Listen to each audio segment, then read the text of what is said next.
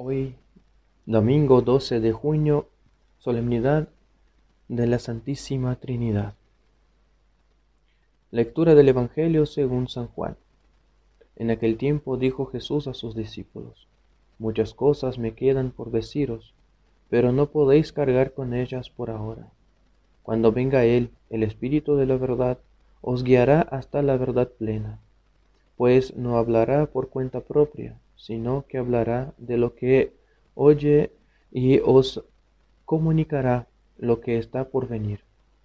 Él me glorificará, porque recibirá de lo mío y os lo anunciará. Todo lo que tiene el Padre es mío. Por eso os he dicho que recibirá y tomará de lo mío y os lo anunciará. Palabra del Señor. El hombre con su inteligencia limitada no puede conocer a Dios en su esencia. Que el Señor es uno en tres personas es simplemente el misterio de nuestra fe. En la actualidad, a pesar de los esfuerzos de los sacerdotes, el mundo vive, vive una crisis de fe.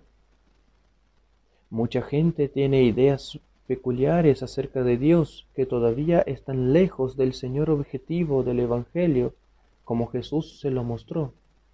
Dios es ante todo amor. Muchos santos que estaban más cerca del Señor a través de la oración muestran al mundo moderno que sólo la humildad y la esperanza conducirán al verdadero conocimiento de Dios.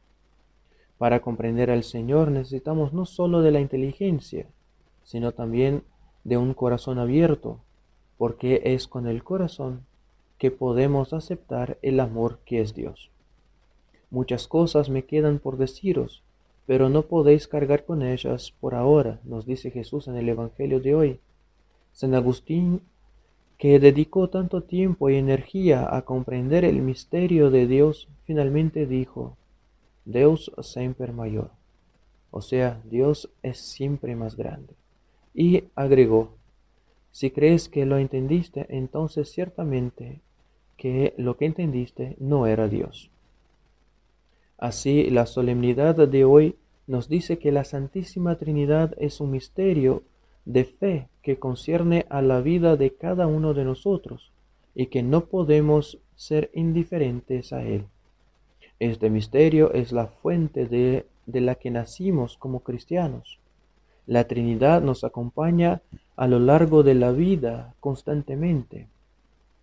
El centro de la vida cristiana es el Padre, su misericordia, su amor, su voluntad. Podemos llamarlo Padre porque Él nos envió a su Hijo. El Hijo, por amor a nosotros, descendió del cielo y se hizo hombre, murió y resucitó. Él es el icono viviente de Dios en el mundo. Por su Espíritu que vive en nosotros, trata de mostrarnos al Padre y nos lleva al Padre. Jesús nos hizo una promesa extraordinaria. El que me ama, vendremos a Él y haremos morada con Él.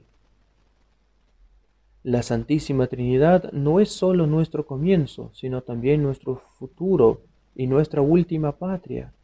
Jesús la llamó hogar suyo y nuestro. En la casa de mi Padre hay muchas moradas. Nuestro viaje a esta casa aún no ha terminado. Conocemos la meta, pero no sabemos qué tan cerca o lejos está de nosotros. Una cosa es cierta, llegará la hora en que aquel que es amor cumplirá su promesa. Aquí es donde reside nuestra felicidad, y que queremos tal futuro lo expresamos cada vez que decimos, Gloria al Padre, al Hijo y al Espíritu Santo. Que Dios le bendiga a todos.